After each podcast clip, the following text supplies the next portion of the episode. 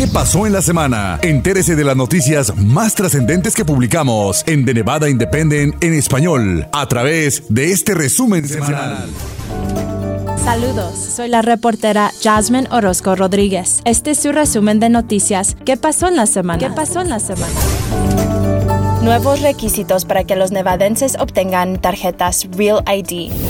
Usted ya tramitó su Real ID. Esas tarjetas de identificación se distinguen porque tienen una estrella amarilla o negra en la esquina superior derecha. La Real ID será necesaria para quienes quieran viajar por avión dentro de los Estados Unidos o entrar a un edificio federal a partir del 1 de octubre de este año. Personas admitidas legalmente dentro de la Unión Americana como residentes permanentes o temporales con estatus condicional con solicitud de asilo aprobada y refugiados son elegibles para la nueva identificación Real ID. Beneficiarios de DACA y beneficiarios del Estatus de Protección Temporal o TPS también son elegibles para una Real ID temporal. En lugar de la Real ID, en aeropuertos o edificios federales se puede usar un pasaporte u otros documentos aprobados por el gobierno federal, pero el Departamento de Seguridad Nacional recomienda contactar agencias federales para asegurarse de tener los documentos necesarios. El requisito para la nueva identificación identificación proviene de la Ley Real del 2005, la cual establece normas de seguridad ante licencias de conducir y tarjetas de identificación. Crea una mayor coherencia en los documentos de identidad del Estado y es un esfuerzo para inhibir que terroristas escapen detección en caso de usar documentos falsos. El DMV de Nevada comenzó a ofrecer tarjetas Real ID en 2014. Visite en internet The Nevada Independent en español para una lista de los documentos necesarios y aprobados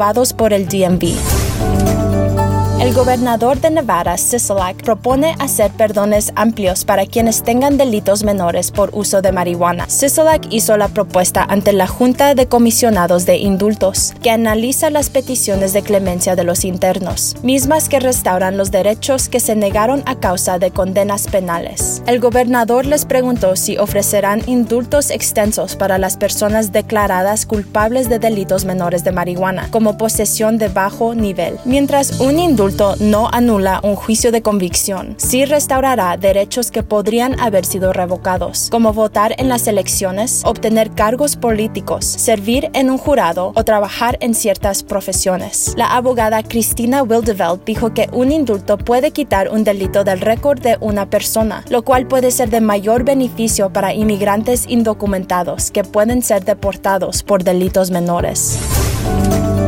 Casinos de Nevada tratan de reducir desperdicio de alimentos. El desperdicio de comida es un tema importante en Nevada, donde uno de cada ocho hogares familiares son clasificados como inseguridad alimentaria, de acuerdo de un reporte del Consejo de la Seguridad de Alimentos de Nevada. Entre los 12 complejos de hoteles y casinos de Las Vegas Boulevard, MGM opera 450 restaurantes y comedores estilo buffet para 50 mil empleados, produciendo 80 toneladas de residuos alimenticios todos los días. Todos los resorts del MGM tienen al menos un muelle de reciclaje disponible las 24 horas del día, donde empleados reciclan a mano los residuos. Los casinos de Nevada participan en la Asociación de Complejos Turísticos de Nevada. Por medio de esa comisión, los casinos mandan alimentos sobrantes de los buffets a procesos de reciclaje, abonos orgánicos o esfuerzos para guardar la comida y donarla a organizaciones comunitarias o bancos de alimentos. Entre 2008 y 2018, el casino MGM de Las Vegas ha enviado 200.000 toneladas de sus residuos de alimentos para abonos orgánicos, a granjas de cerdos o a bancos de alimentos para personas de bajos recursos. Desde 2015, el casino Venetian ha reducido residuos de alimentos en un 25%. MGM ha donado lo equivalente de un millón de platos de comida, con una meta de proveer 5 millones de libras de comida para la comunidad por el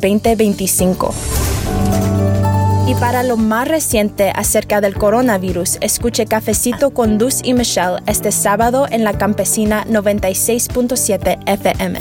Le informó Jasmine Orozco Rodríguez.